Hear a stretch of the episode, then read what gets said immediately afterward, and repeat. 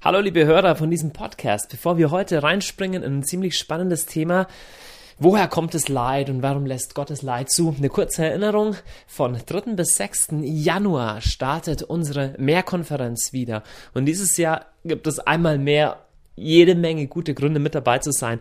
Wir erwarten über 2500 Leute aus dem ganz deutschsprachigen Raum und darüber hinaus, die sich einfach für ein paar Tage versammeln, um mehr von Gott zu erleben. Und die Mehr ist die perfekte Gelegenheit, dass Menschen quer durch alle Konfessionen mit einer Sehnsucht, nämlich wirklich Gott zu begegnen, genau das erfahren. Die Nähe Gottes, die sich konkret ausdrückt in Lobpreiszeiten, in Gottesdiensten, aber auch in, in, in Gebet um Zeichen und Wunder. Wir erwarten, dass Gott wirklich konkret Menschen einzeln persönlich berührt. Nimm deine Freunde mit, melde dich jetzt an.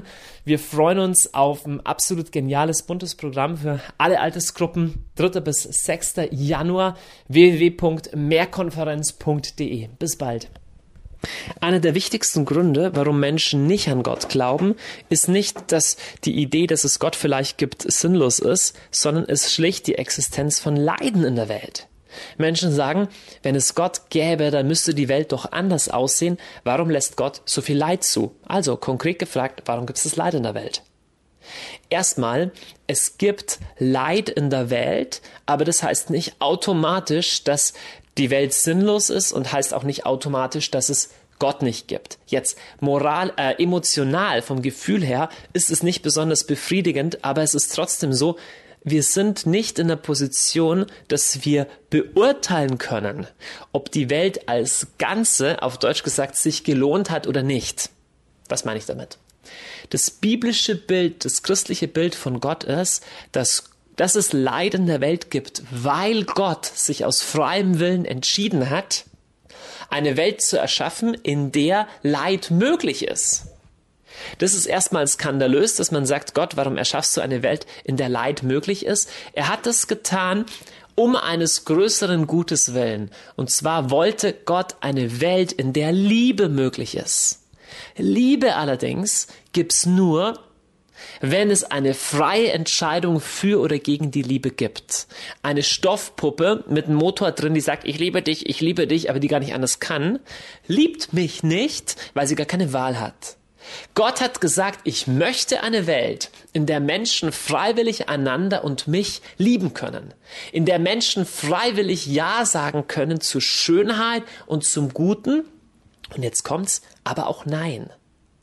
Und in der Welt begegnen wir ständig dem Leid, das ein Resultat von dem ist, ist eine Folge von dem ist, dass Menschen Nein gesagt haben. Jetzt, ob sich das am Schluss lohnt, können wir nicht sagen. Schau mal, ob wir am Schluss sagen werden, Gott, das ganze Universum ist ein grausamer Platz, oder ob wir am Schluss sagen werden, Gott, alles, was mir grausam schien, was mir sinnlos erschien in meinem Leben, was ich nicht verstanden habe, am Schluss hast du doch alles gut gemacht, das können wir jetzt nicht sagen. Wir wissen nur aus unserem Leben, oft sind die Zeiten, wo es einem dreckig geht, die schlechtesten Zeiten, im Rückblick gute Zeiten. Ja? Oft sind harte und schwierige und schlimme Erfahrungen solche, wo wir im Rückblick sagen, ich möchte sie nicht mehr missen oder sie waren zumindest nötig.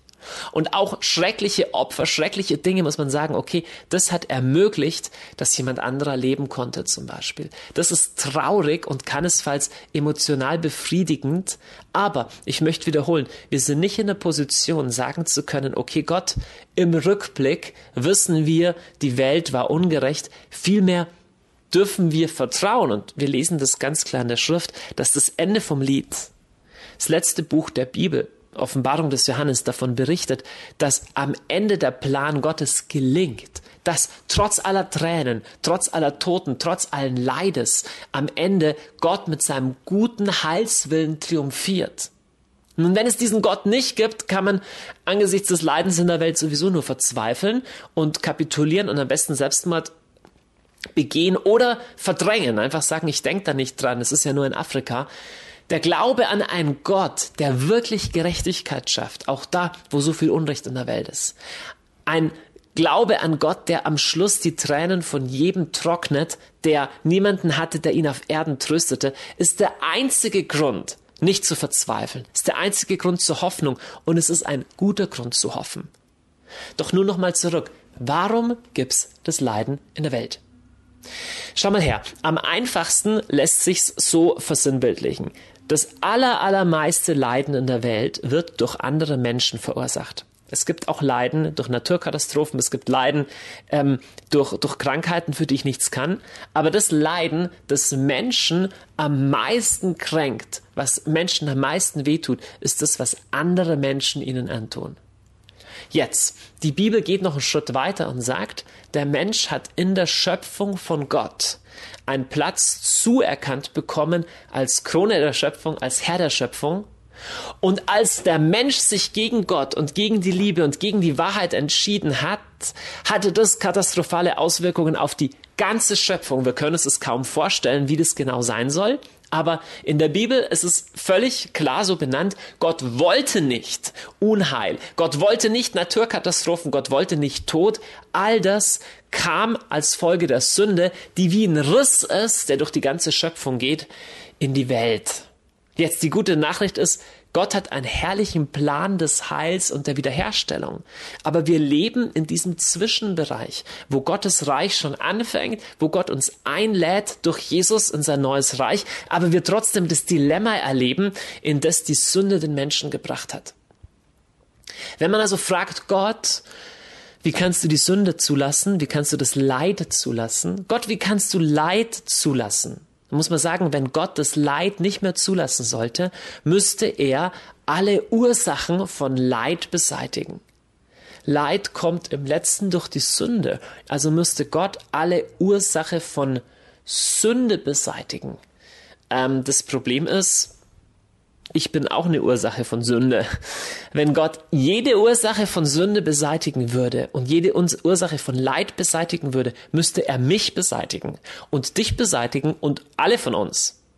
Und dann wäre die Welt ein Ort ohne Leid und ohne Sünde und ohne Tränen, nur keiner von uns wäre noch daran beteiligt.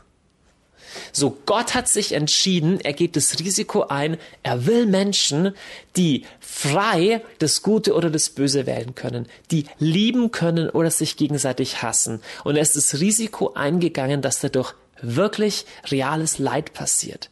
Er ist nicht nur das Risiko eingegangen zu sagen, er ist so ein Experiment, ich schaue euch dann von oben zu, wie es euch dabei geht, sondern er ist persönlich in diese Geschichte reingesprungen und hat als Mensch in Jesus Christus die radikalste Konsequenz von Leid und Sünde getragen in einem Ausmaß, was wir uns überhaupt nicht vorstellen können. Jesus ist am Kreuz gestorben, hat die Radikalität des menschlichen Hasses, das tiefste körperliche, seelische, geistliche, psychische Leiden, soziale Leiden, das überhaupt nur möglich ist, durchgetragen und uns in Jesus einen Weg eröffnet, rauszukommen aus diesem Dilemma von Schuld und Sünde und Verhängnis. Und wir glauben, dass eben dieser Jesus in Herrlichkeit wiederkommen wird, er ist nämlich auferstanden, um eine neue Schöpfung hervorzubringen, in der kein Leid mehr sein wird und in der alle Tränen abgetrocknet sein werden. Aber wir leben in einer Zwischenzeit wo wir Menschen frei die Möglichkeit haben, Gott zu wählen oder das Böse zu wählen. Gott ist der Gott des Lebens. Er hat den Tod und die Sünde nicht gemacht. Doch er ist dieses Risiko eingegangen, weil er Menschen und weil er Geschöpfe wollte, die lieben können, die freiwillig Ja sagen können. Ob sich das am Schluss rentiert hat oder ob wir lieber bitter sein sollten und beleidigt sein sollten auf Gott, da stehen wir jetzt vor einer Entscheidung. Die Frage ist, maßen wir uns an, Richter über die Welt und über alles zu sein? Oder legen wir uns vertrauensvoll in die Hand von dem, der alles gemacht hat und bekennen, Herr, ich verstehe deine Wege nicht, aber du weißt, was du tust. Und Psalm 23 sagt, auch wenn ich wandel durch finsteres Tal, ich fürchte kein Unheil. So viele Menschen, die auf Gott vertraut haben, können davon Zeugnis geben. Wer auf Gott vertraut, wird nicht immer vor allem Leid bewahrt.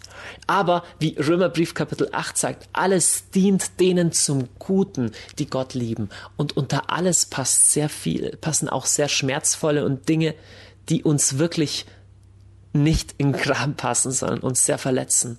Gott ist gut und kann aus all dem was Gutes machen und er hat unser Vertrauen absolut verdient.